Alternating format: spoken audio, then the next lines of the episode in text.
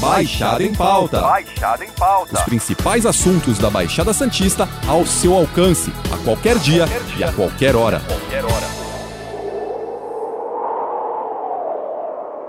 Presença de uma massa de ar frio fez a temperatura despencar aqui na região. O dia começou gelado. Esta é a segunda onda de frio intensa de origem polar aqui na nossa região. Uma massa de ar frio e seco avançou, derrubou as temperaturas desde ontem. Nesta madrugada tivemos 10 graus nas cidades da Baixada, 5, 6 graus no Vale do Ribeira e em Apiaí, no Alto Ribeira, como nós já dissemos, geou, fez menos 2 graus nesta manhã. Hoje foi registrada a temperatura mais baixa do ano em Santos. Estamos entrando em uma nova estação. O inverno chega ao fim e com isso a primavera se aproxima. Até tivemos algumas ondas de frio durante o período, mas também sentimos um calor totalmente fora de época durante a chamada estação mais fria do ano. Como a gente gosta muito de saber o que esperar do futuro, convidamos a meteorologista Doris Palma do Clima Tempo para falar com a gente sobre o que deve rolar na primavera. Doris, obrigado pela sua participação. Para a gente começar, o inverno foi como os especialistas imaginavam? Olá, Alexandre, olá também a todos os ouvintes. Muito obrigada pelo convite. O inverno, como de costume, foi uma estação bastante seca na Baixada Santista, conforme o esperado. A chuva nesses últimos três meses ficou bem abaixo da média sobre toda a região. Até tivemos algumas frentes frias que trouxeram chuva em alguns dias de tempo mais nublado, mas os volumes não foram suficientes a ponto de alcançar a média histórica. Mesmo com um mês de julho bem frio, as temperaturas no inverno fecharam dentro, tendendo para cima da média na Baixada Santista. E o calor chamou bastante atenção, principalmente no mês de agosto, com temperaturas que ficaram vários dias consecutivos acima dos 30 graus. Em julho, tivemos dois recordes de temperaturas mínimas quebrados em Santos. Chegamos aos 10 graus durante a madrugada. Para quem mora no litoral, é algo bastante intenso. E esses recordes estão sendo quebrados cada vez com mais frequência. Isso pode ter a ver com toda a questão do aquecimento global, que nos leva a ter temperaturas cada vez mais absurdas em algumas regiões? Sim, isso tem a ver sim com toda essa questão do aquecimento global. Os efeitos das mudanças climáticas não são mais um problema do futuro, eles estão acontecendo agora em diversas partes do mundo. Com o clima mudando tão rápido ao longo de dezenas e centenas de anos, é de se esperar eventos de chuva e temperatura cada vez mais extremos. A média de temperatura ela tende a aumentar em praticamente toda a América do Sul e também no Brasil nos próximos anos, conforme as conclusões feitas pelo relatório do painel intergovernamental sobre mudanças climáticas, em inglês IPCC. Mas com uma atmosfera tão instável e dinâmica, não só as temperaturas vão subir muito ao longo desses próximos anos, e teremos aí ondas de calor cada vez mais frequentes na, no estado de São Paulo de forma geral, mas também ainda poderemos ter algumas ondas de frio que alcançariam temperaturas muito baixas, inclusive em áreas litorâneas. Ainda temos prevista alguma onda de frio para os próximos dias que deve se aproximar da Baixada Santista? Ou já chegou a hora de colocar o cobertor no armário e ficar só com aquele lençol fininho para se proteger dos mosquitos à noite? Olha, ainda vamos ter que deixar os cobertores fora do armário, viu? É, com a chegada da primavera, o calor, né, as temperaturas elas tendem a aumentar gradativamente aqui sobre todo o estado de São Paulo e também na Baixada.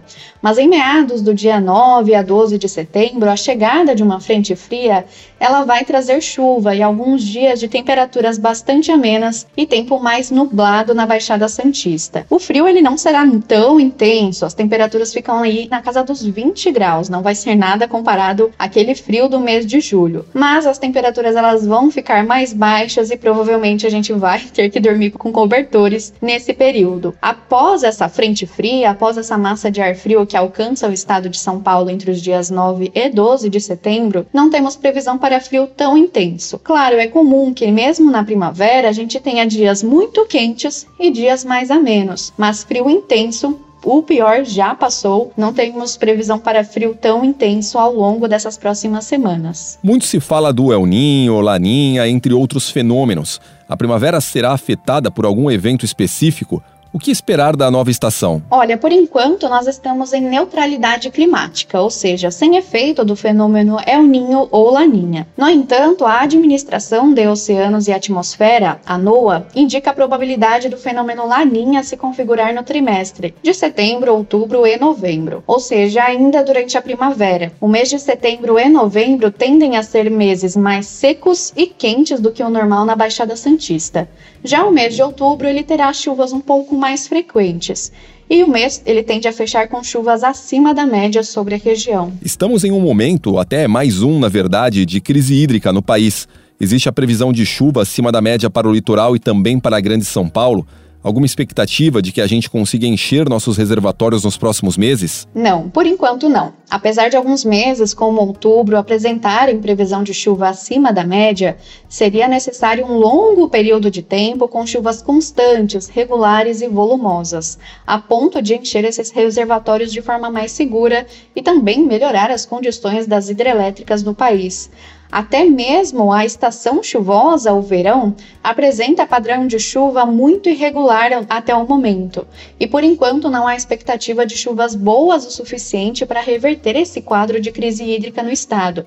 Talvez dar um alívio na situação, mas reverter efetivamente ainda não. Já é possível a gente falar alguma coisa sobre a próxima temporada de verão ou ainda é muito cedo? O verão, apesar de ser uma estação chuvosa no estado de São Paulo, ele tende a ser mais seco do que o normal, tanto no estado quanto na capital e também na Baixada Santista.